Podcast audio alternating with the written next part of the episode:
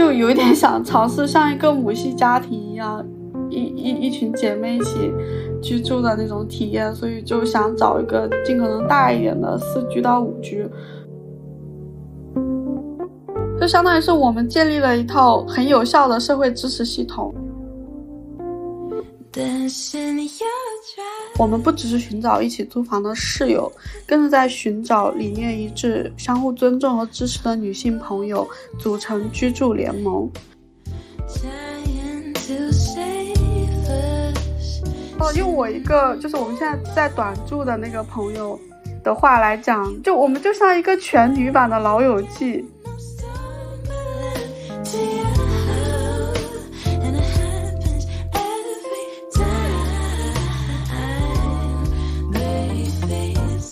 为你自己活出新可能，欢迎收听有理放肆，我是土拨鼠。哇，转眼间有理放肆已经诞生了半年了，回头想想还是觉得很神奇啊。咱们这个播客因为精准定位不婚不育的女性群体，而遇到了很多来支持我们的朋友。我们第三期不结婚老了怎么办，成为目前最受欢迎的单集。我觉得也是因为这个标题直戳痛点。然后当时的嘉宾秦桑从法律层面给了几种方案，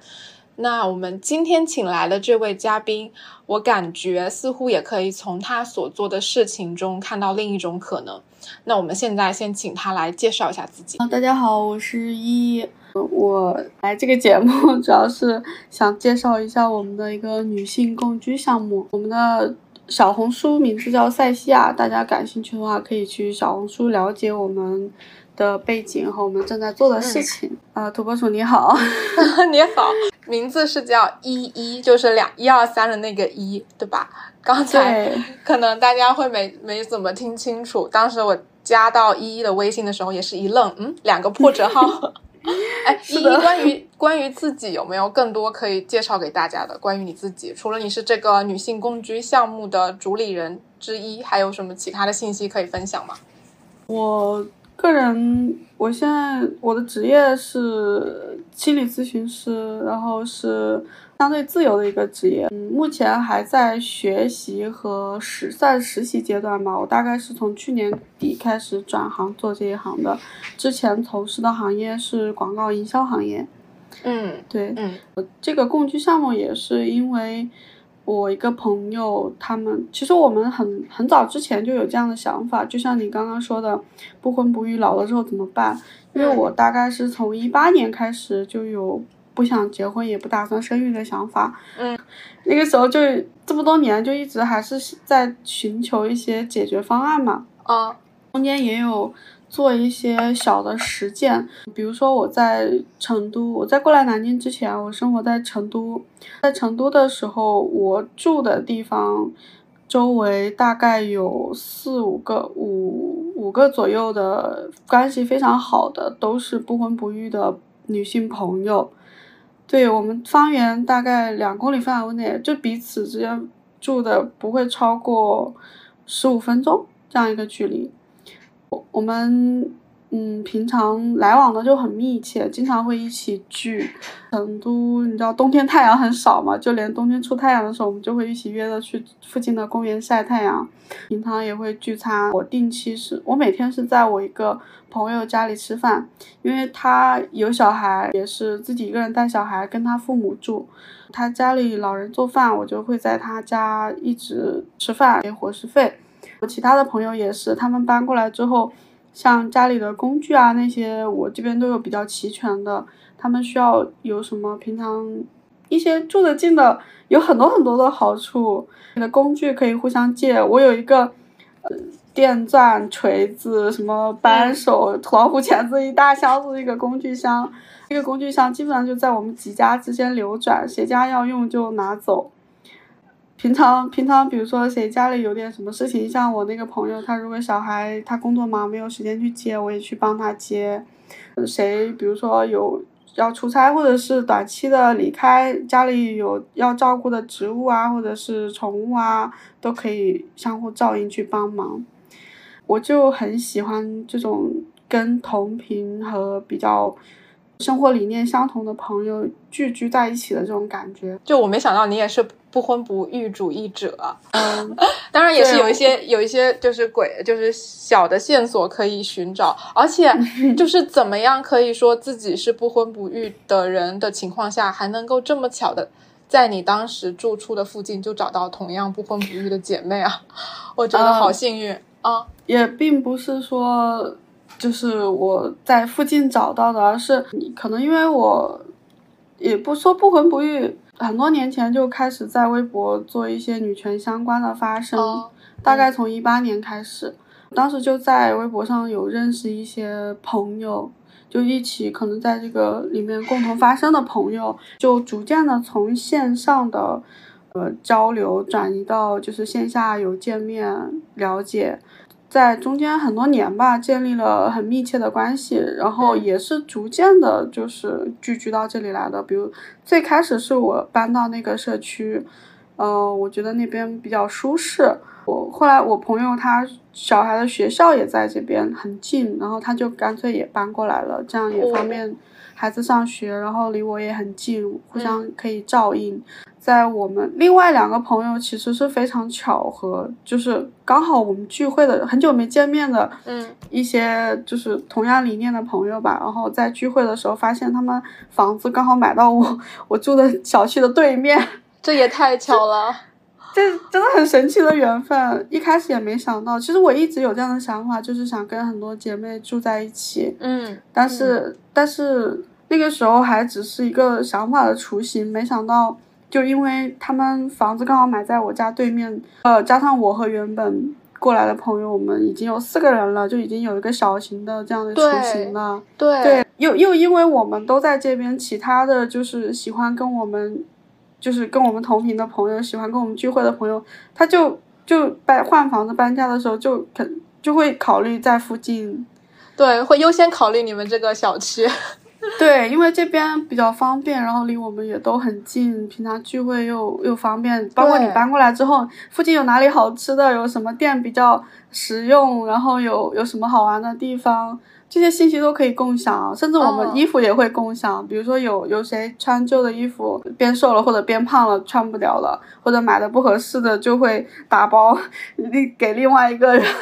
天呐，太乌托邦了！就就感觉是上学的时候会跟那种闺蜜去共享说啊，就就幻想说，哎，我们长大了以后住在附近，然后衣服也可以换着穿什么的。所以你在成都，其实感觉已经实现了一个比较理想化的一个人际环境。那当时对哦，那我也很好奇，一会儿可以呃详细展开为什么从成都又移到了南京来做这个项目。那我们从头开始说起，就是你刚才提到了一点点，说发起女性共居空间的这个项目的原因是你的一个朋友。对，就是嗯因为我其实一直就像我刚刚说的，我在成都已经在尝试用这种方式，大家聚集在一起共居，嗯，只是说我们并不是住在同一间房子里面。对，当时是有也是在线上一个小众社群里面认识的朋友，他有一天来找我，想让我给他推荐一些女性律师，他有一些问题想咨询。嗯然后我当时就问你具体是想问什么样的问题？因为律师有分很多嘛，有做嗯公司法务的，也有做刑刑辩的，还有做民民事诉讼的。反正就我想了解一下他具体是要什么需求，就问了一下大概是什么项目。嗯他跟我讲了一下他现在在做的事情，我就很感兴趣，因为他当时说。女性工具的这个项目，因为涉及到要找房子、租房子，他就是说想找一位中介的，跟我们理念相同的做中介行业的姐妹一起合作。我看完他的那个项目的介绍之后，我说：“你猜我现在在干嘛？” 因为我当时因为在等那个心理咨询考试期间，我刚好要呃买房，然后我就哦，所以我就去中介上了几个月班，想了顺想顺便了解一下房产市场，学习一下。等一下，你你因为自己想买房，所以去上了几个月班当中介吗？天对哪，依依，你是一个 哦，行动力超级强，而且直接想直达业务深处是吗？是的，因为我想，我觉得房产市场也是，就是整个金融和经济好领域里面很重要的一块。然后一直比较感兴趣，加上自己要买房，本来也是要到处看房的，我就想那干嘛不带薪看房呢？对呀，还能拿工资哦。嗯，其实其实也蛮辛苦的，大家不用学习，真的没有必要，直接直接找中介看房就可以了。这个思路可以学习，也省不了多少钱，但是就是很辛苦。其实上班很辛苦，然后也工资也很少。嗯，但是你的核心目的又不是为了搞钱嘛。对我主要是去学习搞定自己的房子这样子。对他刚好刚好我看到他那个项目找一个做中介的姐妹合作，我一看这不就是我吗？本人。对，嗯，我就我们就一起聊了一下这个项目，刚好我就跟他讲了我在成都的那个生活状态，嗯，就相对来说我是对共居有一定的这样的经验的，加上我又做正在从事中介行业，我。我说，那你来成都找我吧，我们聊一下这个事情。因为那个时候还没有见面，我想说线下有一个面对面交流的这样一个过程，我们大家互相也熟悉一下，看看要不要一起合作做这件事情。那对方他他其实也是不婚主义者嘛？还是单纯的想做？哦，就自己也有这个需求。嗯，对，嗯，其实他最早也是因为另一个朋友启发，就是我们这个。呃，我们现在三个人合伙的，再另外一个人，嗯，就是就找我的那个叫范范，然后另外一个最早有这个想法的叫阿童，嗯。嗯，阿童跟范范他们两个在也是在一个群里交流聊起这个事情，范范也很感兴趣，他就来南京找阿童，然后然后他们两个交流之后，他又去找我咨询，我又让他来成都找我。哇，这那个谁，那个范范行动力也很强哎，说去南京去南京，说来成都就来成都，然后呢？是的，期待后面的发展。他就来成都找我，我们聊了一下，就是这个项目的可能性和碰可能碰到的困难，因为做一个商业项目，它需要一些你去预计它的成本、收益率啊各方面的。总之就谈了一下这个项目吧，我觉得。从经济利益上和我个人的意愿上，我都很有兴趣。加上我自己之前有一些创业的经历，相对来说可能会对这个团队有比较大的帮助。他就邀请我一起来南京来做这个项目。对，就是这样开始的。属于三个人一拍即合。对，并且三个人都很有行动力，就开始到南京去做这个事情了。嗯，是当时我还没有离职，然后他先回的南京，范范先回的南京，嗯，开始找房，然后包括他找房的时候，我也给了他一些，嗯，来自行业内部的 建议，就是如何方，如何方更好的找到更好的房子。其实，在中介行业，嗯，一个比较常识的事情是，越大的房子，它摊下来的。平均平每平米的租金是越便宜的，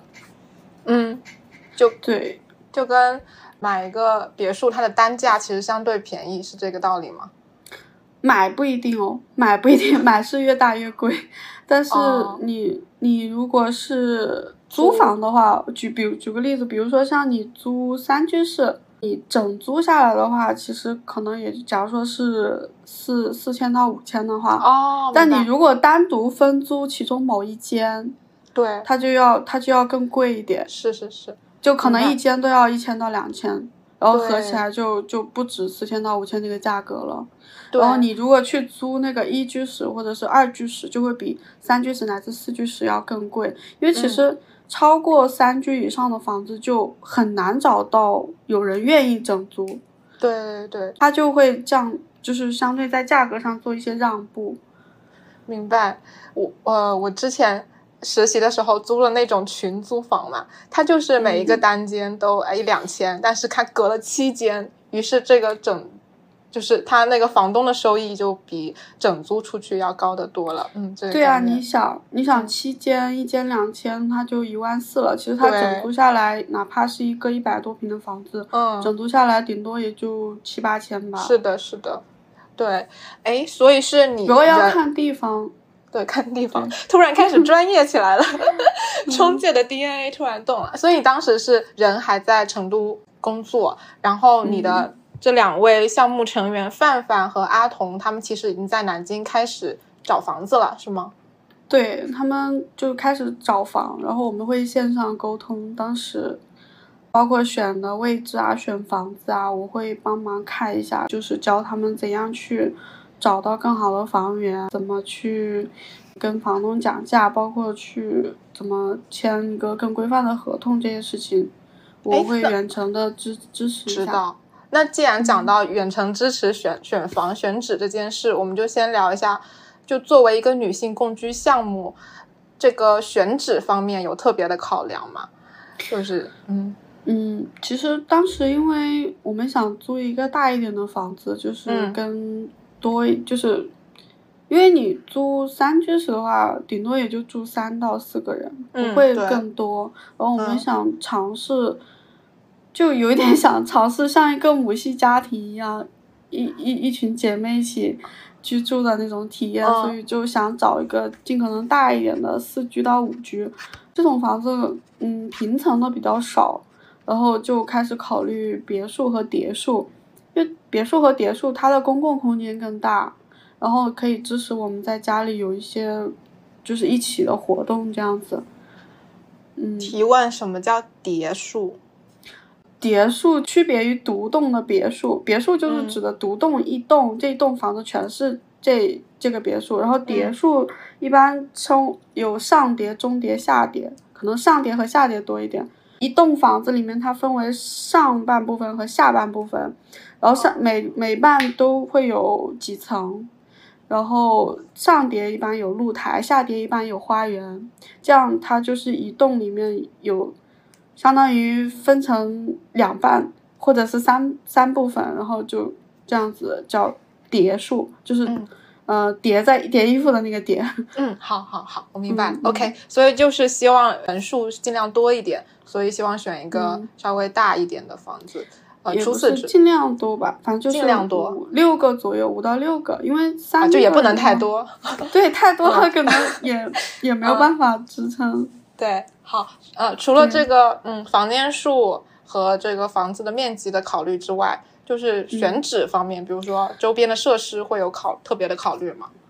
嗯，选址其实我们这个房子也踩坑了，就是选的不是特别好，因为周边配套，因为别墅它就会。就不管是别墅还是别墅，它会位置稍微偏一点。对，如果在很核心的地区的话，租金就会特别贵，然后就不太划算。嗯。然后我们就选了一个南京稍微有点偏的地方，周围的配套其实不太齐全，然后就导致我们后面也经历了一些很无语的事情。这个我后面再展开讲。期待期待。好，那那我们现在嗯，如果在选址方面没有其他。就是特别要突出的，我们就来讨论一下这个项目核心的一个要点。就是我看到小红书你们发的笔记，哦，我是在小红书发现依依他们的这个项目，当时就很心动，写的是女性共居项目。那就形式上，我们外人看起来可能就是几个性别为女的这个女性合租一个大房子。那女性共居和女性合租，它到底有什么本质上的区别？呃，我你看了我们小红书，应该看到了我在为什么是共居者里面有讲到，就是说共居与合租的不同之处在于，我们不只是寻找一起租房的室友，更是在寻找理念一致、相互尊重和支持的女性朋友，组成居住联盟。这个区别怎么说呢？就像大家可能。刚毕业的时候都体验过合租，就像你刚刚有说你去住那个被隔成期间的那个房子，我想问一下你当时的居住体验怎么样呢？就首先可能有一点区别的是，它还是男女混住，就是隔壁会后来搬进来一对小情侣，然后首先它的隔音是非常差的，然后再其次，我觉得跟你们这个项目最大的区别就是它更像，可能我开门进去更像一个。说说难听点，更像牢房，就是我们是没有公共空间的。可能三四个月下来，我隔壁住着谁，他脸长什么样，我可能看不到，我只能听到他的声音，因为隔音差。嗯，所以我感觉更像是我下班回家的一个床位，不像一个家。嗯，这是我最大的体验。然后我可能因为环境不太好，所以我当时会更希望室友都是女性，因为那是个混居的空间，所以我会觉得啊，只要都是女性，然后我哪怕不说话，我也会比当时好很多。嗯嗯，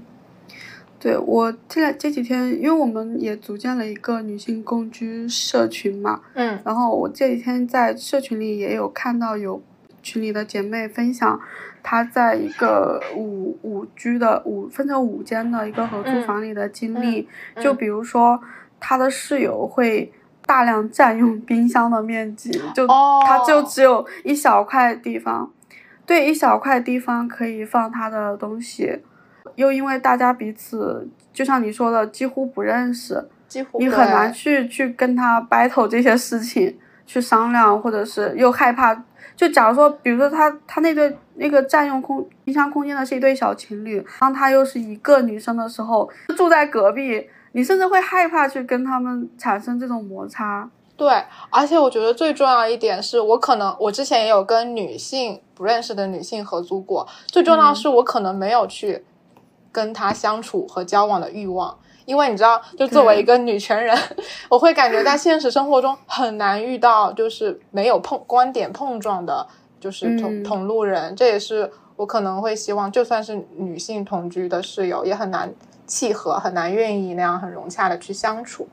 嗯，对，就就会有很多生活上的就是可能摩擦啊之类的。我之前在很早的时候在北京自己租房也我住过公寓，就自如嘛，他也是分成很几间一起住，也会有，比如说有室友经常带他女朋友回来，就只交一个一份的水电费，我就很生气。我跟他讲，他说他又不是一直在，但其实一周里面的大部分时间他都在。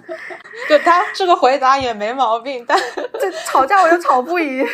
就就很生气你知道吗。就碰到这种事情，你没有办法跟他商量，而且比如说像隔壁的噪音啊这种的，对，普通的合租的这些体验就会非常差。然后我们想要做的共居，它跟这种合租的区别就在于说，我们是。由于理念一致，我们想要一起共同组成这样的居住联盟，所以大家是本着互相尊重和互相支持以及有边界感的这种理念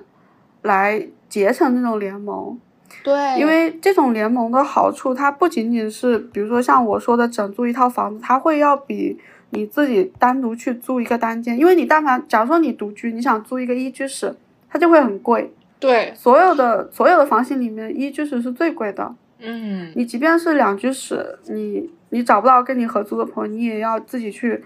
去去找你的室友，而且还不一定能找到跟你同频，然后能够互相理解的。你如果去住公寓的话，呃，你又没有办法控制你的室友，包括你室友的性别和他的就是说人品啊这些方面。你女性共居最大的优势，其实不用我说也知道，就是一起住的话，你比如说下班回家，你你如果害怕的话，你可以喊室友跟你一起啊，或者是你忘记带钥匙，也有人给你开门，或者是你在一个人在家的时候，你点外卖至少也不会那么心慌了，对吧？嗯嗯，就很多事情都会要好一些。独居女性的风险，其实。虽然我们在提倡女性健身，然后强壮自身，但是不可否认，确实风险值要高很多。包括我群在群里观察，有一些小伙伴，他们想要一个人租房子独居，但是又因为房租会划算一点的地方，它可能环境就会乱一点。然后女性又为了自己的安全考虑，就不得不去。增加房租的成本，去找一个更贵但是要相对安全的环境。但如果是一群女生，大家有一个守望相助的话，你住在一个哪怕嗯相对来说安全系数没有那么高的地方，我们有一个就是守望相助相助式的这种联盟，也会安心很多。而且，即便是那些想要图谋不轨的人，他考虑到这里屋子里面还有其他人。也会更谨慎，或者是不会把你作为目标。嗯，对对，所以我就觉得“室友”这个词和“居住联盟”这个词放在一起，你就会觉得后者非常的心动。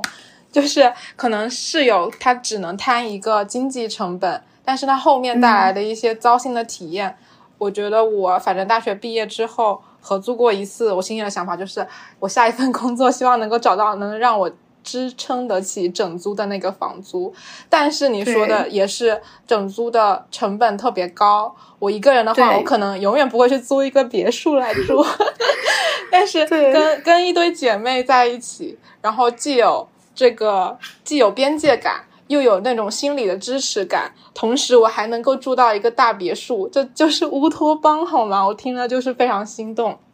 嗯嗯，就除了除了这种，就是说安全和经，就是成本的考虑，还有多方面的成本的降低。是比如说我们现在住的这边，我们找了一个家政阿姨帮我们做饭加打扫卫生。哇！因为当人多了之后，你。我不知道你有没有给五个人做过饭？没有，这是一件非常崩溃的事情。五个人每天光食材都能塞满冰箱，所以这个项目我刚才还忘记问了。就这个项目除了提供了一个，首先可能成员在筛选方面会筛选一下理念相同，然后提供一个相对性价比高的一个房租，所以它还是包含这个家政服务的，是吗？家政。也不是说我们提供，而是说我们住进来之后，大家去分摊这个成本。嗯，就是大家都是一致同意，就是我们都要请这个家政来帮我们。对，嗯嗯。我们在就是找要租房的姐妹的时候，就会跟她说，我们会去找呃家政来。帮忙分担一部分的生活家务，因为其实涉及到一个问题，就比如说当时最早我们还没有找到阿姨的时候，有一段时间是我们自己在做饭，嗯，然后家里不是每个人都会做饭，只有我和范范我们两个会做饭，然后就导致我们每天需要花大量的时间在采购食材、做饭、设计菜谱。这些事情上面，就是你你会发现，你一天可能有三到四个小时都在干这做饭这一件事情，真的好累，就很崩溃，你知道吗？然后，啊，这个小餐厅了的感觉。对，假如说大家不为我这个劳务价值去付费的话，我会心里非常不平衡。凭什么我做这件事情我没有任何经济价值的收入，对吧？天呐，我突然想到，很难受。对啊，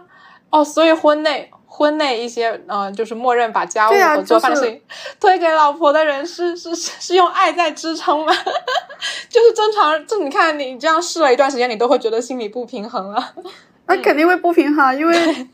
我跟大家没有任何关系，我们就是一起居住的朋友。那为什么我要去付出这部分劳务价值？对，但但是即便他们去为我这个劳动付费，我也不想，因为我的时间是更值钱的。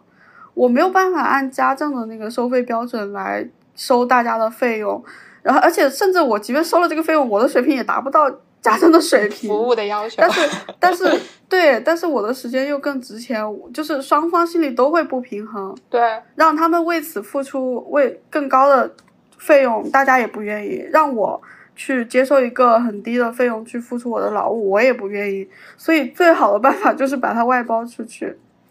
而且其实人多之后分摊了这个阿姨的成本之后，一个人，你比如说像我们五个人，然后阿姨大概是两到三千的一个工资，摊下来其实每个人也就一个月六百块钱左右。但是你能有可口的饭菜，不用自己去花时间做饭、洗碗，然后你还可以就是简单的打扫一下家里卫生，保持家里的干净整洁，基础的。阿姨每天来干三个小时，这。就是其实是一个月你花六百就能得到一个做饭、洗碗和打扫的服务，是很划算的事情了呀。真的，人越多越划算。对呀，你一个人你去请一个家政，你一个月最少也要两千多，对，就非常不划算。即便是偶尔请他来保洁，一次也要三四百，一一个月请个三四次的话，那就一两千了。哦。哇，对，嗯，你这个就是从自己做到外包的过程，又让我想到那本书，我觉得你应该也看过吧，就是《无关爱情的同居生活》那本书，你看过吗？这本我没看过，没看过。挺哦，反正里面也是两个，就是像朋友一样的。就就单纯的是朋友关系，然后两个人住在一起，然后其中一个人也是一直做饭，后来心里有点 不太舒服，最后请了阿 阿姨这样子。我觉得你们好像是扩大版的这个这个项目，有点像扩大版的尝试。嗯，对。那我们我现在就开始好奇，这个共居成员的招募应该还蛮难的。我觉得要怎么样的一个面试流程，就 感觉就是要面试，你知道吧？就怎样的一个面试流程能够确定，嗯，你可以来跟我们住在一起，而且是住在一起这样一件，我觉得是比较大的一件事情。就想要了解一下这个共居成员的招募过程。其实挺不顺利的，一句话总结就是。因为我们我刚说我们选址其实有踩坑，这个位置会离市中心会通勤的距离远一点，所以一些在室内上班的姐妹就没有办法来这边住。然后我们主要面向一些不需要定期通勤，可能就自由职业或者是数字游民，或者是现在在考研学习就居家的这种人群。到目前为止也只有。两位吧，算是除了我们三个以外，有两位过来租房的，一位是就是从小红书看到我们很感兴趣，然后就租了其中一间房子加入我们。另外一位，嗯，目前是暑期短居的这样一个状态。其实就是因为距离的原因，我们当时最开始的时候，因为这是一个真的非常非常非常新的一个领域。可以说几乎是没有人尝试过，或者说只是我们不知道。但是我是没有见过类似的项目，所以我们也是完全在摸着石头过河。当时也想的太简单了，然后找了一栋房子来招租，结果就是匹配需求的人并没有那么多。首先是距离，距离首先距离就卡住了一大部分人，然后距离合适的，他的那他的预算，他的就是说跟我们。相处的契合度，这些也可能不一定都能契合上。你说你刚刚说的面试，其实没有那么夸张。就是首先，如果联系我们，因为我们有在小红书上发招租嘛，如果感兴趣联系我们，我们就会跟他聊，先是聊一下，给他讲一下每个房子的租金面积、房子的基本情况、距离这些。讲了他愿意来看房的话，再过来我们带他看一下房子里面。如果满意的话，就在我们再签合同租下来，是这样的一个流程。其实，在见面聊看房的过程当中，就会有一个相处吧。一般可能会一起，比如说看了房就一起吃顿饭，聊聊天。其实对的人，你就能感觉得到。如果就其实我这么说，你应该能懂。就是但凡是理念不一致的人，他他自己也许感觉不到，但是他几句话或者一些举动，你就能感觉到是不对的。而且我在这这段时间的招募的过程当中，也有曾经来短住过的人，就可能双方的体验都不是很好。我我就总结出一个经验，就是如果你第一次见面感觉不对的人，假如你们住在一起，就只会更加不对。哦，所以啊，听起来很像，很像找对象。真的，我觉得其实比找对象要难。真的，就是听起来就是你们没有很。详细的一二三就很明确的那种标准，就纯靠感觉是吗？嗯，可以这么说，因为真的其实就是你要一二三去找的话，毕竟不是相亲嘛，你有没有房有没有车这样子。但是你要说什么具体的很很那个的很硬性的标准，其实没有很难制定这样的标准，就是这个人整体给你的感觉能不能相处，对不对？气场对不对？这个说不出来，但是真的你相处一下，你就能感觉到。就比如说，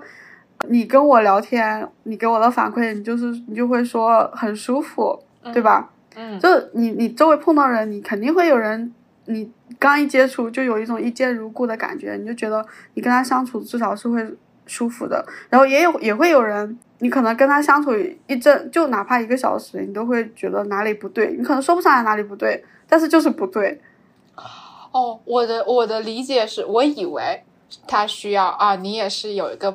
不婚不育的倾向。如果一旦你有这个倾向，其实大概率他非常有可能也是一个 女权主义者。我感觉满足了这两点，就因为满足这样恋人在现实生活中太难遇到了。就像你跟范范和阿童也都是线上认识的，但这样的人吸引过来的话，我感觉契合度在。基本的世界观上面就会很契合，觉得相处就会很舒服。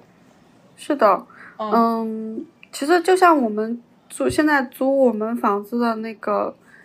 姐第一个租我们房子那个姐妹，也是我们，她就是看招租，我们在招租里面并没有写明就是我们不婚不育或者是女权主义者，对，没有写这样标签。但是住进来以后聊天就发现，哦，原来我们其实关注的差不多，都是同样的新闻，同样的博主看的用的也是同样的语言，你知道吗？有一些特定的语言。你一说出来，大家基本上都知道是同类了。呃，就换句话说，嗯，其实有这样居住需求的人，他也非常有可能是有这个女性主义的一个想法的。对，嗯嗯，我们并没有硬性的去筛选。我觉得，即便是，嗯，没有说非要不婚不育，或者是至少只要他不是厌女，他不厌女，然后不会。去有一些很雷的点，然后互相能够基本有一个尊重，然后不带男性回家，我们也可以接受，就并没有说是卡死了，一定要怎么怎么样。对，只要他前就是我觉得相处的舒服，人和人之间的互相尊重和边界感，这些是比理念更重要的。因为我也相处过理念一致，但是气场和人品会让你不舒服的人也有的，所以我觉得嗯，边界感、人品。这些是相对来说更重要的，我们首要考虑的。至于说理念这这个东西，因为大部分气场相合、相有边界感的，基本上都是理念一致的。就是理念一致的不一定是能合得来的，但是合得来的基本上都是理念一致。啊，也是哦，就是所以其实你们是比较开放、比较包容的一个心态去招租的。就是招对，因为你不开放不包容，这个基本上就完全不会招到人。这么直白的吗？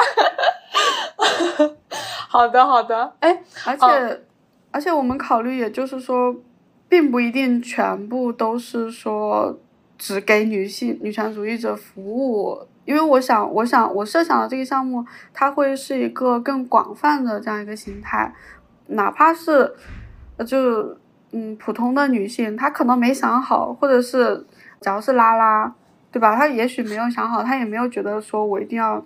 我是个女权主义者，确定不婚不育。但是，我其实觉得大家体验过这种共居生活模式之后，会觉得婚姻完全没有办法比。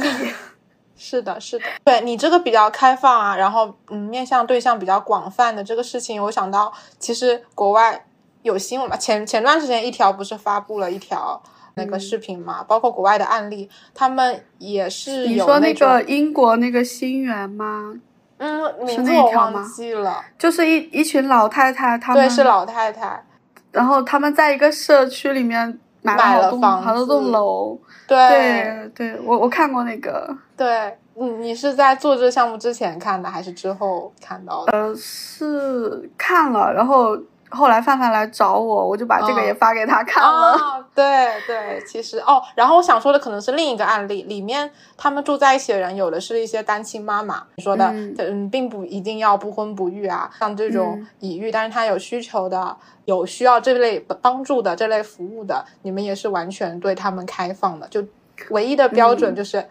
可能唯一的硬性标准就是她得是个女的，是吗？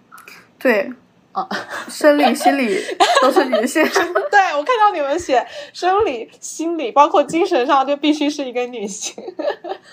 对，因为这里我要展开讲一下，就是因为我们现就是包括我刚刚说的招招募很困难，因为租金它是一直会发生的，就只租进来就开始就会一直有租金成本，然后招募又比较困难，就导致它的控制成本。其实是不断在增加的，所以我们在最开始想着说，嗯，招做好第一个房子之后再去租第二个、第三个房子的这个计划也就搁置下来了。然后我们也就是在走入困境之后，开始就做了一些思考和转型。我们考虑到这种线下我们去找房子再去找人的这个模式可能是有点行不通的，然后我们就。换了一条路线，就是先找人，我们就以此为契机建立了一个呃社群，就是线上的社群。我们目前做的这个社群是付费的，因为费用也不会很贵，就是两杯两杯奶茶的钱吧，可能就这样子，为大家提供一个线上的找同频的室友的平台。就在这个社群里面，都是认可共居理念的人，都想要找房子。比如说南，我们现在建的这个群是南京的群，在南京的。其实一开始是因为很多人想来我们这个房子，因为各种原因来不了，我们就想说，但是这些人他他来不了我们这里，可是他们如果互相之间有一些。区域合适在一起的，那他们就可以一起，比如说组成三个人或者四个人这样子一起再去找房子。先有人在找房子就要容易一些，而不是像我们这样先找了一个房子，然后一直在 眼巴巴的等着合适的人，结果等不到。你们这就属于对，先有一个根据地了，然后再根据地里制作，哎，未来的这个发展方向，哎，对，就是你现在先定地址，人的话，他就算人合适，距离也不合适。你说这个先找人再找房，我就想到国外大学不是选室友嘛？国外大学不是要先，哎，你看有同样兴趣晚睡的跟晚睡的住在一起啊，确定了再分配宿舍，这样就室友就也和睦一点。就觉得，哎，你们这个方式确实成本就会低一点，包括契合度可能也没有违反你们这个项目的初衷。是的，是的，因为人跟人之间的相处其实真的很细节。你就比如说，因为我毛发过敏，所以我现在这个房子里面，我也不是毛发，就是我尘螨过敏，我没有办法。跟宠物生活在一起，所以我们现在这个房子里面就没有办法养宠物。但其实如果喜欢宠物的人，他就可以，他 就可以跟喜欢宠物的人，对，接受宠物的人，他们组成室友去住，对吧？比如说像那种夜猫子，他就可以跟夜猫子一起，就找几个夜猫子室友大家一起合租，就很同频。甚至像你说的刚刚说的已育的单亲妈妈这种。他也可以跟另外的单亲妈妈他们去组成一个育儿的共居联盟，就每一个共居的房子，它其实是可以有一定的主题的。哦，是的，就居住联盟，但是每一个每一个小家里面，就是冒号小家里面都有不同的重点。哦，我觉得这样子这个项目就感觉怎么说呢？就是它可塑造的那个程度就高了很多。哎，对，我们又通过在租这个房子期间。嗯，踩了很多坑，包括也有很多共居的相处和去跟周周围的物物业啊，还有各种维修啊、水电气啊，就各种去打交道这个过程中，呃，包括家里一些租房好用的一些东西啊，也积累了很多经验吧，都是我们真的是一点一点自己。积累下来的，我们就想通过这个平台，我们去分享这些东西，建立这样一个社群，给大家提供能够互相去找共居理念契合的朋友、室友去一起租房子的经验。因为我自己租过，可能将近有十套房子吧，呃，跟室友 battle 过、报过警，碰到过不退押金的二房东，还啊，反正就是什么乱七八糟的事情都经历过。然后也住过公寓，住过找过中介租房子，甚至自己还干过中介。对啊，就是就是就是我我在租房和居住方面的经验就又比较丰富。对，我就觉得我也很想通过这个平台去公分享出去。我们就打算在小红书以账号的内容的分享和社群这样的形式去持续的做这个项目。这样的话。嗯，线下的成本也不会那么高，就是导致说我们要一直空着房子等人这种持续亏损的状态，它就很难以为继。对，就能让能让更高效率的让大家找到呃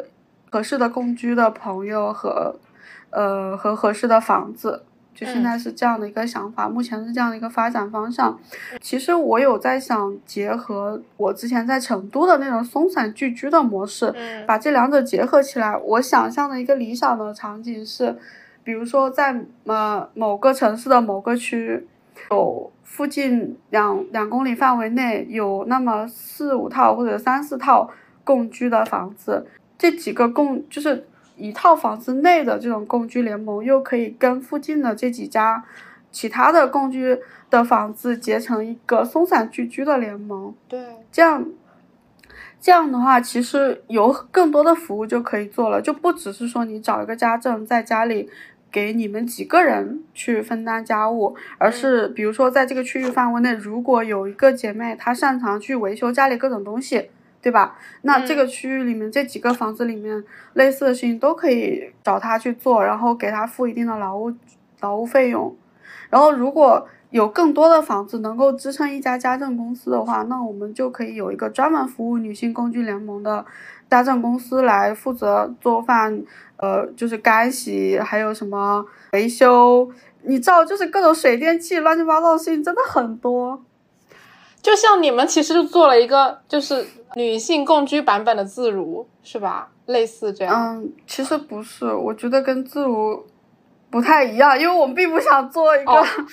公寓公司，我不想做一个中介的模式。啊，不租房子。对，我不想做一个中介的，让他们自己租。嗯，对你，你你们几个就是约好了要去租房，你们就自己去租。然后你们如果需要什么建议。可以在群里聊，我们有看到的话都会给你建议，然后我也会，我打算后面就群里人多一点之后，我会定期做一些租房的分享，就给大家讲一下租房子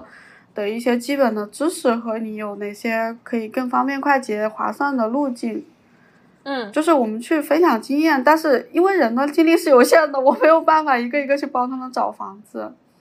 而且其实。这样子就是我赚了他们钱，他们可能对我来说也不划算，对他们来说也不划算。嗯嗯嗯，对，所以我一个嗯广泛性的建议，租房避雷这样子。对，然后平常就会在账号里面分享一些有用的建议，然后大家可以就是学习了之后自己去实践这件事情，而不是说我去一一对一的这种服务。相当于授人以以渔那种，啊，对对，就是把方向分方法分享出来，方法分享是免费的，然后这个共居平台是通过付费社群，就有一个简单的门槛，就我们当时设置门槛的一个考虑，除了说，因为做这个社群，我们去招募，还有去维护、去更新、整理这些信息，它需要需要一定的。人工成本，单纯的人工成本，而且你还要，我们还要一个一个人的去审核入群的人员，这些会有一些一定的成本以外，还有个考虑是，我们希望通过这个付费的门槛筛选出来的都是能够尊重他人劳动价值的人，因为我自己在这么多的跟朋友合，就跟各种人合租的经历里面，会发现。首先是没有边界感是最可怕的一种室友。第二点，我觉得最可怕的是，嗯，没不认可他人的劳动价值。因为我之前也有跟就算是认识的朋友一起合租，然后我会发现家里的事情永远是我在做，打扫卫生、倒垃圾，还有一些很日常、很琐碎的事情，你会发现只有你一个人在做。然后你每次跟他说的时候，他又会说。啊，我也有做啊，就是 又来了，对，就是 我也在干，嗯嗯嗯，对，这种也很痛苦，然后就就让我深刻的理解认可他人的劳动价值这件事情有多么重要。如果你的合租的，就是你共居的盟友，是是一个不认可和尊重他人的劳务价值的人的话，那他大概率在跟你一起居住的过程当中，也会给你带来很不好的体验。这也是我们设置付费门槛的一个很重要的原因。嗯嗯，对。然后说到我们现在的共居的体验的话，真的不要太好，就很开心。不要太好哦，真的很开心。因为呃，怎么说呢？用我一个就是我们现在在短住的那个朋友的话来讲，就我们就像一个全女版的老友记。啊天呐，已经疯狂心动了。就是大家会吃完饭，然后拿个喝的，然后坐在沙发一起看电影聊天吗？真的会，因为因为我们家就是我们的阿姨一天只来一次，她是。中午做一顿饭，然后洗了碗就走了。晚饭他是帮我们备好菜，我们自己来弄。所以晚饭一般都会很简单，要么就是火锅这种不需要烹饪，就煮一锅就行了。这种家里有其中一个姐妹，她之前带过来她的投影仪，我们就会放着投影仪一起看一个电影，一边吃饭聊天。比如说我们上一次看的是爆炸新闻，你看过吗？就是一个 Me Too 的片子。还还没有，不好意思。总之听起来应该很好看。会经常吃吃饭的时候，包括昨天，昨天我们其实是一起包了一顿饺子，就是每个人都有在做一部分事情，即便不会的也就教教教着一起做。自己吃一顿自己一起包的饺子，就非常开心，氛围很好，每天都有聊不完的话。现在就我正在跟你采访，他们都在催我出去玩 Xbox。哦，对，你现在就在那，我忘记了哦。嗯嗯嗯，哇，天呐！所以公你们就是你们这个别墅或你们这个区域里面的公共活动，会主要设定一些就是公共活动的时间吗？还是随时？嗯，比有有有，就是我们每天的九点半会一起跳健身操运动。天呐，太幸福了！呃，就是特别是运动这种事，有人一起动，就感觉更有动力。你你你可能没有刷，我们前天还就前两天发了一一一个我们一起跳健身操的视频，就我们回头附在 show notes 里面。嗯，你说。嗯，我们我们大概就是之前也是，因为我自己在一个人在成都自己住的时候有这样的每天晚上锻炼的习惯。过来之后我就会喊他们，我说啊要不要一起跟我跳个操？然后他们就好啊，一起啊，就一起跳跳操，也不是所有人都会。有两个姐妹是，她们喜欢跳舞，就就是舞蹈是有在学习那种。她们就拿家里的大镜子过来，在那边扒舞，就扒舞的扒舞，跳操的跳操。反正因为空间也大嘛。对，对，就。这种事只有在 对在大学宿舍有跟室友们一起跳操，然后根本就 伸不开手。然后你们这个环境感觉，哎，位置也大，人也对，氛围也对，嗯，对，嗯，平常像有什么事情，之前有一个也短暂的住过，可能一个星期的一个姐妹吧，她是刚好我们在这个小区里面认识的，房子要到期了，中间有几天的一个时间。就本来是要去住青旅的，你就说我们这边还有空的房间，要不你过来住几天吧？他就搬过来了。他搬家的时候也是所有人一起出动，就帮他把东西就搬过来。就前两天前就前段时间租我们那个房子，姐妹也是从南京其他地方房子到期搬过来了。车到了小区之后，也是我们把小区所有的推车都借空了，每个人推一辆，一家人浩浩荡荡的下去就帮他一趟把东西全部推。过来了，就是人多真的力量大，你知道吗？真的太，而且很暖心，就是 对。你们这个理念，嗯嗯，就是从你们的实践，还有你们线上的那个社群的理念，好像都很强调互助 这一点。是的，还有那天也是，嗯，可能那天吃的东西有点冷，吃了沙拉还是什么，然后就当天晚上有两个姐妹肠胃炎了，就肚子很痛，一早起来我们就急急忙忙。呃，就是把他们送到附近的医院去就诊。当时是有四个人在家，我我跟另外我跟阿童就带着他们两个去医院看病。呃，因为痛的实在直不起腰，我们还就给他们租了两个轮椅推着走，就是有点又搞笑又心酸。但是但是就会。怎么说呢？当你生病的时候，身边有能够信任和支持的朋友去去跟你陪诊，然后带你去照顾你，这个真的很难得。我感觉，呃，就是独居或者说不婚，大家最大的顾虑应该就是说你生病的时候怎么办？哪怕是一个对对小感冒，那。我妈经常说，你以后老了，身边连个端水的人都没有。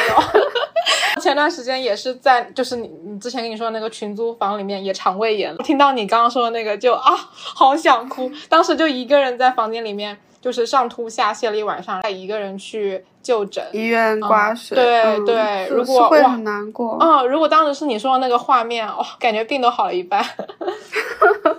这所以那天就是一边一边一边心酸，一边有点难过，很痛嘛，然后一边又 又很欢乐的那个气氛。对，一群一群人围着你，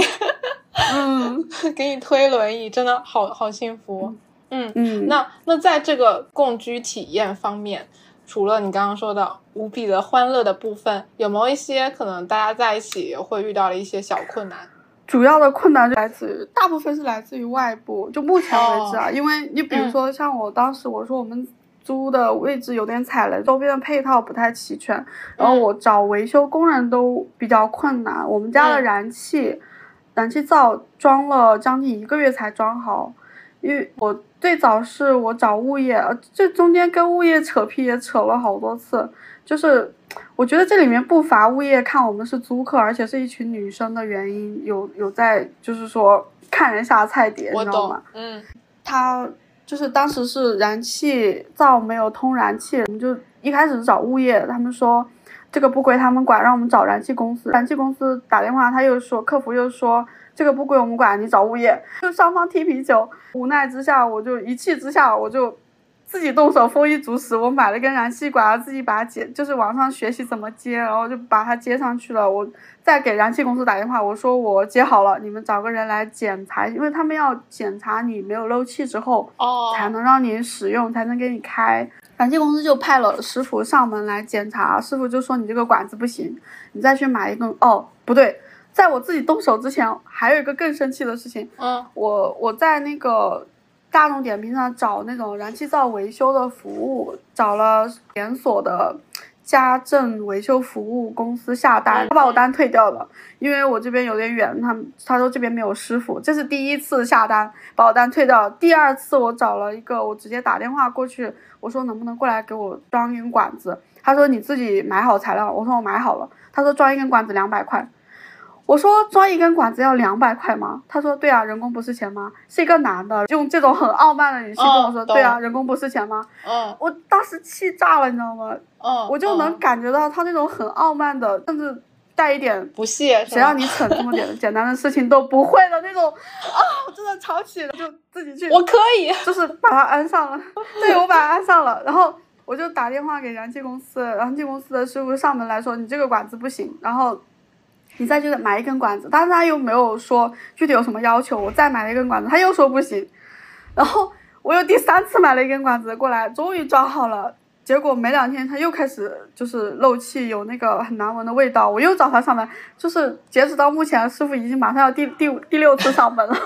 这师傅就不能帮忙随便弄个标准的吗？或者说一下到底是哪里出问题了？现那现在弄好了吗？现在没有，明天后天还要来，因为。最后最后一次是发现管子换了两根，我自己换了三根，他给我换了又换了一根他带的管子都不行，最后发现是灶的问题，我们又回去跟房东 battle battle 这个灶的问题，让他给我们换灶。中间还有什么跳闸，就是房子里面经常无缘无故的没有新开什么电器，但是突然就一下子跳闸，就找那个电工来检修，找物业，物业说是你们装修的问题，你们找房东，房东又说。房东也会不愿意处理这些麻烦嘛，然后让我让我们去找当时给他装修的人，装修的人说：“我过了这么久，你还来找我管你现在使用的电器的问题，真的会很头痛，也会就是中间也会有就是心情很烦躁，觉得这个事情怎么这么困难的这种时候。这些问题感觉都是房子本身的本身的问题，呃，我会我会感觉。那那其他的那个所谓的盟友，他们有一起参与进来这个问题的解决的过程吗？有不？当然肯定不是我一个人在解决，主要是，但主要是我跟范范，因为其他人的话，相对来说，嗯，社会经验和对外打交道的时候 你们撑起了这个家，对。他们对外的这种打交道经验没有那么多，或者有一个是阿童，他是非常 I 的那种 I 人，这种事情对他来说过于就会过于困难。其实我们也有在想，这也算是一种共居的优势之一，你不用一个人去面对所有的事情，对你做你擅长的，我们做我们擅长的，你不擅长这部分，那你可以在其他部分多去分担一些。对，我会感觉就是可能租房这些问题。我一个人可能也要面对很多问题，但是因为对，因为是一群人，所以突然觉得，嗯，为了我的姐妹们，我要坚强那种感觉。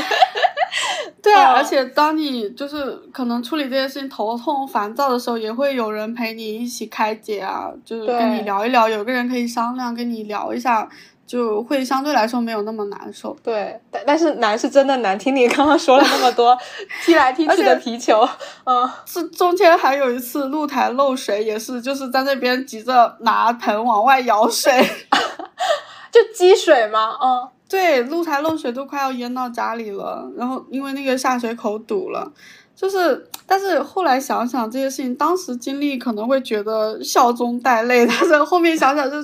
一群朋友一起在露台舀水，一些很珍贵的回忆，真的真的很珍贵的回忆。一些艰难的事情，如果只是你一个人在经历的话，它就那种痛苦回忆；但是一群人一起经历，它好像就就多了一层朋友滤镜的那种回忆，就是会很好笑。嗯，就是一个人淋暴雨和一群人淋暴雨，完全不一样的感受。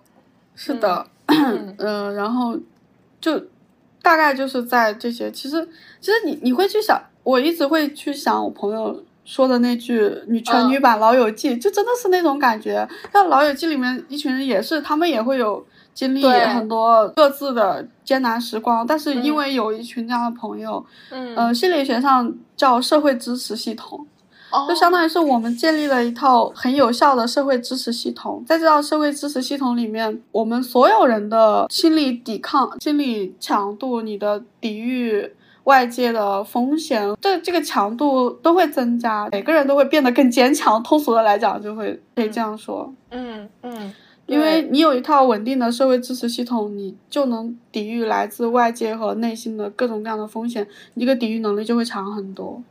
真的，尤其是内心的，我感觉可能有有的 人会觉得现在的，比如说你刚刚说大众点评啊、外卖服务啊，它可能有一些让你生存下去的支持系统，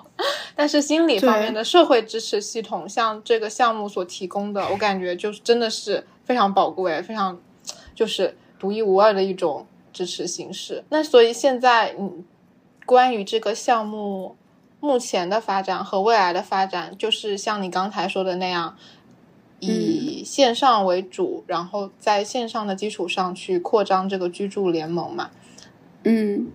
对，我们会以线上为主，目前主要在南京。然后我想下半年如果顺利的话，我想回到成都也去做一个这样的社群，就还是。就是在各个城市，如果能组建起来社群的话，去扩展我们的人群，还有还会有一个更大的愿景，就是像我刚刚说的，嗯，组成了每个房子里面的共居联盟之后，能够在一个区域内形成一个松散聚居的这样一个状态，然后大家能够，呃，如果松散聚居的人够多的话，其实也还可以去做一些生活配套服务的提供。嗯，就像我说的家政的这种，甚至社区食堂，现在不是开始流行一种社区食堂哦？真的吗？嗯，对，就是你在一定范围内开一个社区食堂，里面可能会有干洗，然后食堂，然后各种综合的服务的这样一个一个站点吧。如果女性共居联盟。足够的，就这一区域范围内人足够多的话，是可以做这样配套服务的。其实，而且还有一个好处是，像南京，南京其实有全女租、全女健身房。如果我们有社群的人数多起来之后，我们可以去跟健身房合作，他们那边也也能够给到我们的群社群的成员一些优惠。我嗯，就是去跟理念一致的服务商家去合作，对，去扩大我们的这个共居的这种联盟的优势吧，可以这么说。对，感觉这个图景真的很大，这盘棋下的很大。而且你刚刚提到女性健身房，我发现现在女性经济好像是在崛起，大家好像更渴望一些全女的全女的空间，还有一些可能线上也大家更希望说进入一个全全女群。然后我这边有一个疑问，你刚刚说到先找人再找房的那个路径，让大家自主去建立一个。共居联盟，那比如说现在三个女生她们达成了一致，租了一个房子，你给出了一些建议之后，她们这个小单位、这个小家庭跟你你们这个组织，就目前的话还会有什么联系吗？就是你们会对这个他们这个房子进行进行任何的管理的工作吗？不会啊，他们自己租的房子跟我有什么关系？就单纯提供一个平台。我解释一下为什么这样做，一方面是精力有限。就是我没有办法去管理到每一个家庭，对这么细的，就这么细的单位，而且其实就是自己的生活为什么要另外一个人来管理，这个也很奇怪。是不好意思。对，而且还有一个原因是，嗯，我不知道你之前有没有关注过，其实原来有做全女公寓的项目，嗯然后所有的这种集中式管理的这种项目都会被盯上，会有一些哦来自外界的风险。get 了，对，我们只是做一个社交的社群，然后大家自己去找房子。嗯嗯，那我们一群女生一起租个房子而已，有什么不行？的对有什么不行的呢？我们找个室友，这有什么问题呢？对对，明白了。哦，我现在突然 get 了，所以你们其实在做一个去中心化的形式对对，这就是我们的理念。啊、太棒了，就保证一个可持续发展。哦，那哦，我就是因为你刚刚说的途径其实特别大嘛，就是嗯讲到这几个，比如说我租了一个 A 的房子，另外一群女生租了 B 的房子，我就在想，如果嗯他们租完就完了，那你后面的那些为了 A 和 B 提供的那些配套设施，我想他们租完房子应该还得跟你有点关系吧？他如果在租房，哦，你说到这个，我想到刚刚嗯漏说了一个点，其实一起住的时候，不只是有，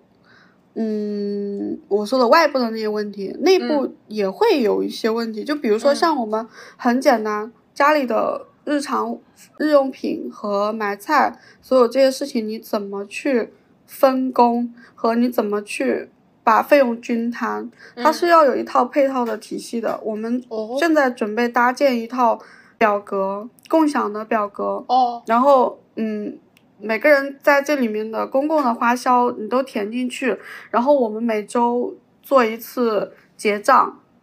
就是把这个费用均摊的费用给它结算一下，对，哦，然后这些东西是必须要有的，因为你不处理好这些细节的话，就很容易有内部的矛盾。对即便我们在一起玩的再开心，然后还有家务，其实包括家务也并不是所有都能外包的。你比如说像阿姨她来做饭，但是你买菜，对吧？你吃什么，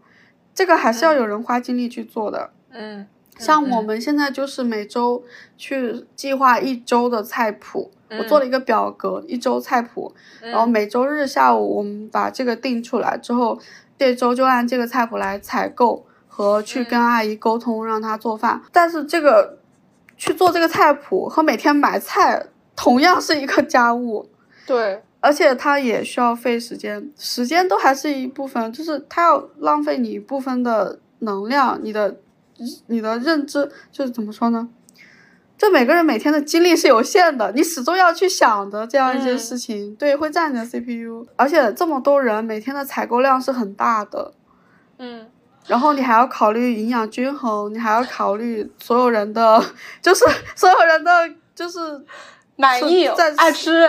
就是喜好，对就有些东西可能有的人不吃或者怎么样的，就这些都要考虑。其实这是对一个挺大的工程，它是一个系统哦工程，你知道吗？，对对对对，所以你们其实是给，比如说走了你们这个项目的小家庭提供这样的一个内部管理知识系统，是吗？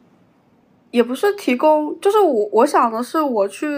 我通过自己的这种共居的实践，就这嗯套房子、相当于我们打了一个样板。哦，就我们去碰到各种各样的问题，我们去想办法解决，然后这个解决方案我们会通过账号分享出去。哦，明白了。然后你要不要参考，你自己决定。，对，你要去参考，你可以，你甚至就拿去参考之后，你自己再去修改、个性化都可以。对，但是我会、嗯我我会把我们碰到的问题和我们踩的坑，我们的解决方案分享出去，就是通过账号分享出去。嗯这个也没有什么值得去，除了对于我们这样的一一帮想要共居的人来说有价值，嗯对其他人也没有什么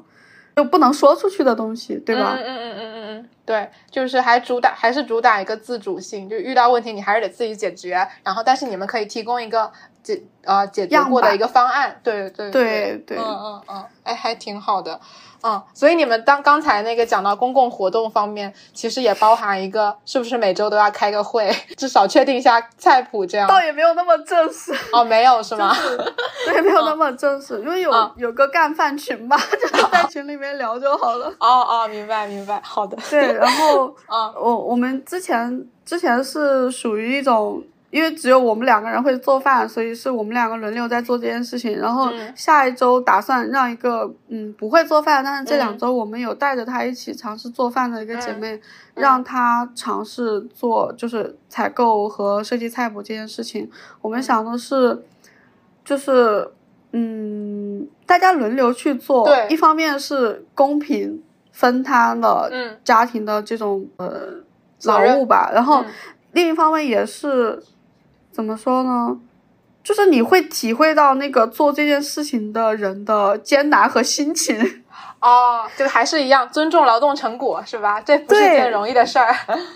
对，就就像呃，其中一个姐妹，她在这几天这两连续一两周做了一些采购和设设计菜谱的事情之后，嗯就开始陷入了一种啊，怎么又要买菜了？天呐，为什么要吃这么多东西？的烦躁之中，然后我就问了她一个问题，我说：“那你之前都是怎么吃饭的？” 他认真的回想了一下，说：“哦，张嘴就吃，对，爸妈做的或者点外卖，就是大家忽然开始意识到了，原来这些事情并不是，就是你饭不是突然会自己出现在桌子上的，衣服不是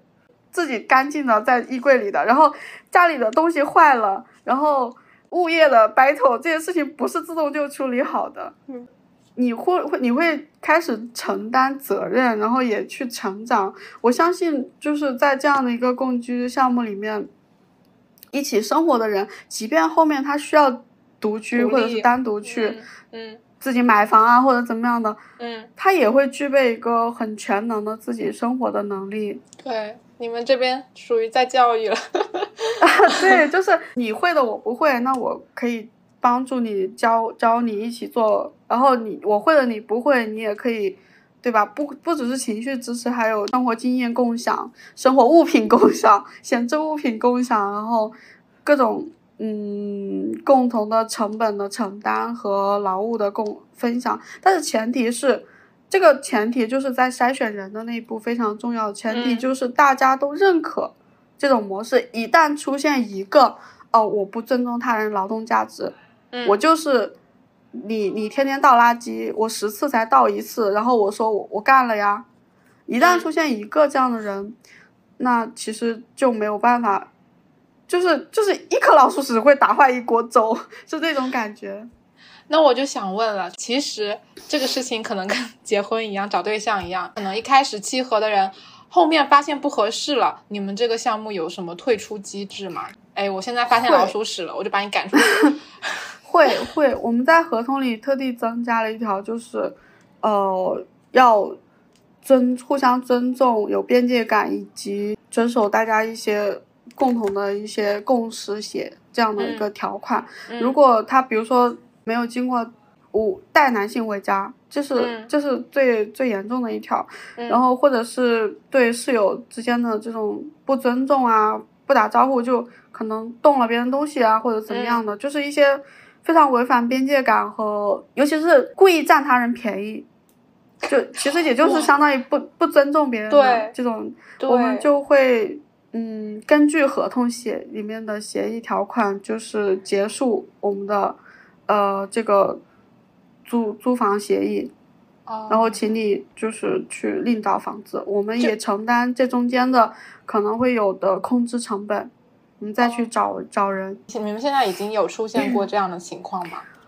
嗯，不是很严重，因为当时没有打算长租，但是有过一个短租的，让大家不是就会家庭气氛变得有一点奇怪、不太愉快的一个小插曲。有过，但不算严重。哦，对，所以就是是大家一起感觉，不需要什么表个决啊什么的。就特别是你刚刚说的那种占小便宜啊，我觉得这些其实都是非常微妙，就是能感受到，嗯。但是你说你可能也说不出个详细来，但是你能感觉到不对。就你们不需要有一个什么共同投票表决，不需要是吗？可能因为我们本来一起合合作在做这件事情，所以我们经常都会一起交流，就没有哦特地开个会表决不好意思。我为什么一直想开会？但是也是可以的，我不介意。我觉得如果不像我们这样子，本来就是合作者，然后你们嗯几个室友一起，然后出现了这种违反规则的人，大家有不舒服，就可以在一个比如说每周的例行的后面里面去哦提出来自己不舒服的事情。哦，对，因为也是可以沟通，对吧？嗯，对，就是也不是说完全你违反了，我们就不跟你沟通，你直接走，你给我滚。就是呃，如果有些时候他冒犯，他不一定是故意的。对然后如果你跟他讲出来，这个讲出来首先就还非常重要的，一是因为就像我们刚刚聊到。普通的合租里面，你首先连讲出来都很难，是的因，为因为你们之间不是一个很良好的有一个沟通的这样一个氛围，然后即便你讲出来，其他人首先是不会管，这是你们两个之间的事情，关我们什么事，对吧？哦，对对对，第三个人肯定不会管前面两个对。家里如果有这样一个大家都在维护这种氛围的一个机制的话，嗯，即便是有一些他想要，就是像普通的租房那样不太尊重别人的人，他在这个机制内，他也会去融入，就是好的规则会培养好的人。嗯，对我你这样，我就又想到你刚才的比喻，你就说是女女权版的《老友记》还是女版就是全女版的老友啊？记，全啊全女，不好意思啊，全女版的《老友记》。我们看《老友记》里面，其实他们朋友之间也是有矛盾的，然后可能也有一些啊，对啊，我们看觉得啊，他怎么能做出这样的事情？但是他们整体一个解决问题，然后我们保持一个良好关系的一个目标。嗯，所以我觉得，嗯，有矛盾就解决。我觉得就是在这样的一个底色上面，大家应该会往好的方向去努力。是的，嗯、你说到这一点，我也想补充一个，就是嗯其实不是我自己的感受，嗯但是我们我刚刚说的阿童，他作为一个 I 人，嗯他在这段时间一起跟我们一起住的过程中，其实他以前以前一直觉得自己只适合独独处，居啊，独处，对他很享受独处，也很适，就觉得自己只适合独处，不适合跟人待在一起，就跟别人在一起会会消耗自己的能量。哦，但是他会在这段时间跟我们一起共居的这个过程当中，发现他还挺喜欢大家一起待着的。就是有一天有一个特别好笑的场景，现在回想起来我还是想笑。那天是我们那个短住的朋友过来，我们白天一起玩，晚上我我在厨房干一些零碎的小活，比如说维修、哦修一下柜子门啊这种。因为我在干活，我就说那要不你们过来厨房跟我一起聊天。阿童本来去洗澡，他洗完澡之后自己默默的从楼上又下来，就坐在站在门口看着我们聊天。我说阿童，你你为什么又下来了？你来干嘛？他说我来凑热闹。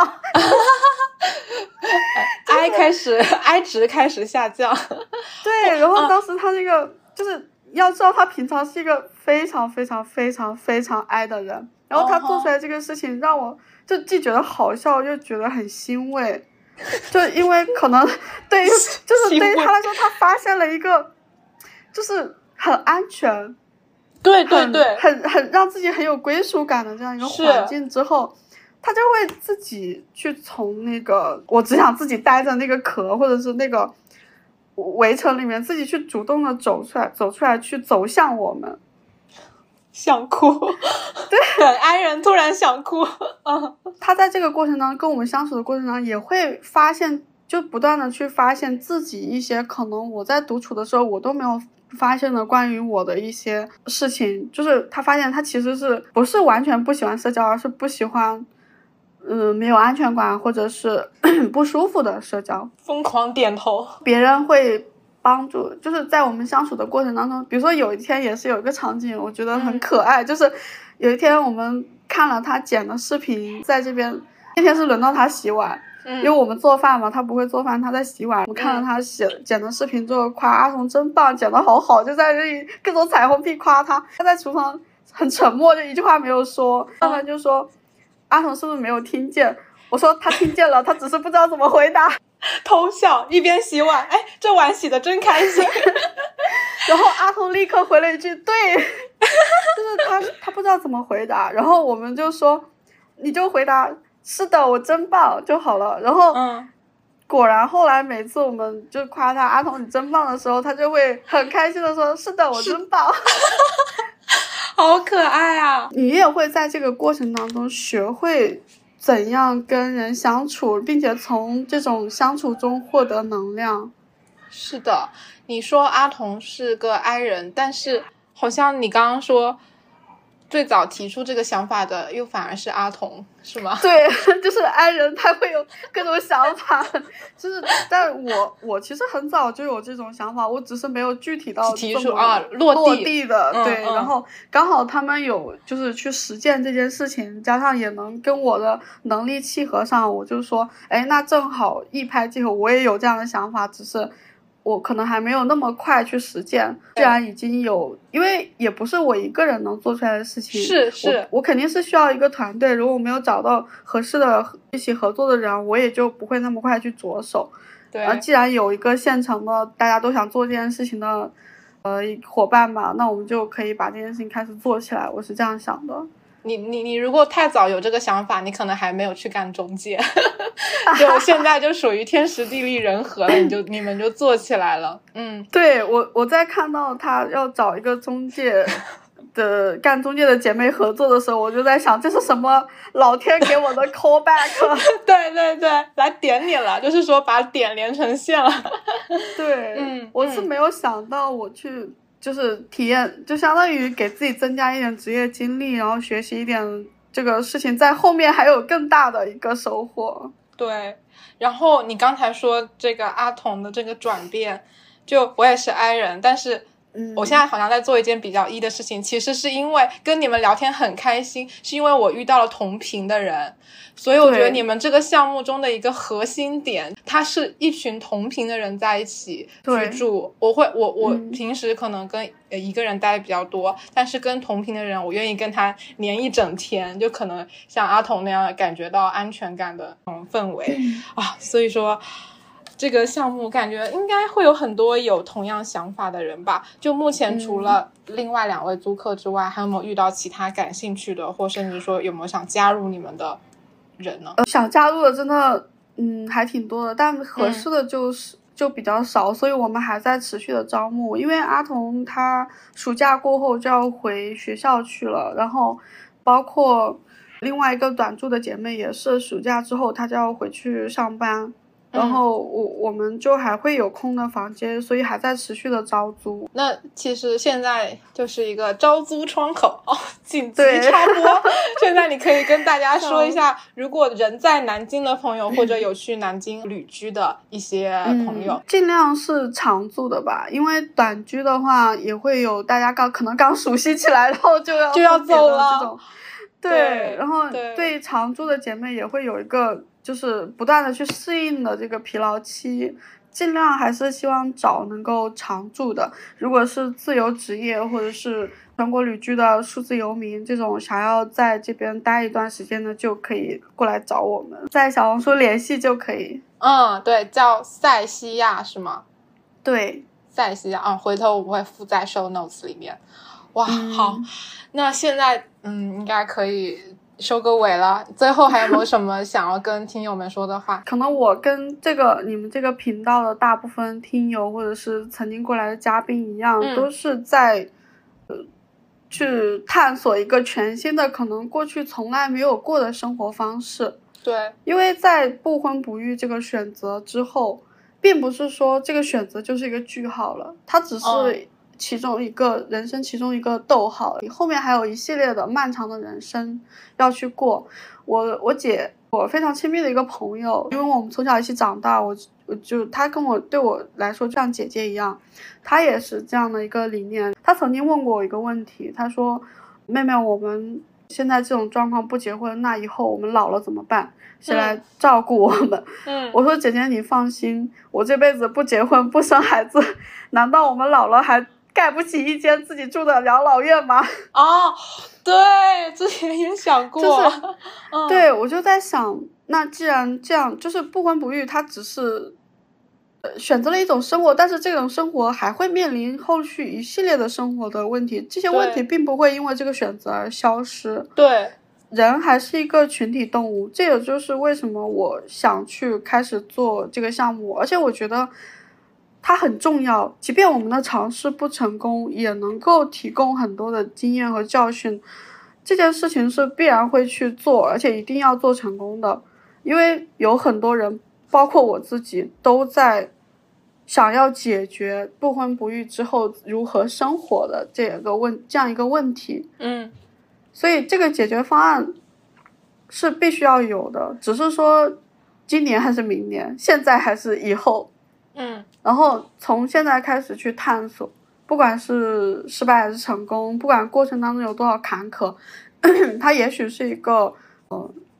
不断试错、不断摸索的过程，但我会在我能力所及范围内去坚持下去，解决我自己，也解也也尽可能想办法。能够帮助更多的姐妹去解决大家的生活，就不婚不育之后怎么生活的这个问题。嗯，哇，我觉得这一期简直就是跟第一期的一个 callback。我第一期的姐妹说，很多人问她结婚老了以后怎么办，她说啊，以后养老的设施会越来越好的。到这一期已经有一个开路人在在这个探路了，然后把这个担忧变成你自己的实践。感觉给我们更加就可能以前是比较模糊的一个描述，现在感觉是一个更加可视化、可执行的一个愿景。嗯，而且我插播一句，其实这种模式也不算是全新的，因为在全世界，包括犹太人，包括回民的一些聚居，就是在城市内融入城市的这种松散聚居的区域，是一直都有的。像我曾经在北京，我住过的。东六环有一片，呃，就是回民聚居区，附近有回民小区，有清真菜市场，就是它周围会有很多共同信仰的人居住在一起，也不一定就是住在同一个房子，可能是这片区域他们松散的居住在这里，然后这片区域里面有大家所需的共同需求的生活配套。对，其实这个模式并不是一个全新的我的个人创造，而是很多少数群体已经在这么生活了。对，就举个很简单的例子，《拉字至上》是一个很有名的美国的一个连续剧，讲那个 lesbian 的一些故事。他们那个社区其实也相当于是。一群少性性少数群体在一个社区范围内松散聚居的这样一个模式，嗯，就大家在这个范围里面能在近距离有社交、有生活配套、有社会支持，嗯，对。但我们需要的就是女性群体，对，以女性为主题的这样一个在城市里面去融入城市、松散聚居的这样一个平台和，就是有人来负责搭建这个环境。对嗯，对，这个是我们需要的。那我们今天就到这边，好好，谢谢。然后快快一个半小时，一个半小时可以的，合理合理，值得，合理且值得。谢谢今天依依的时间，嗯，也谢谢你给我们这样一个平台跟大家介绍。对，在南京的小伙伴啊，抓住这个机会。好的，那我们就到这边。好，拜拜，大家再见。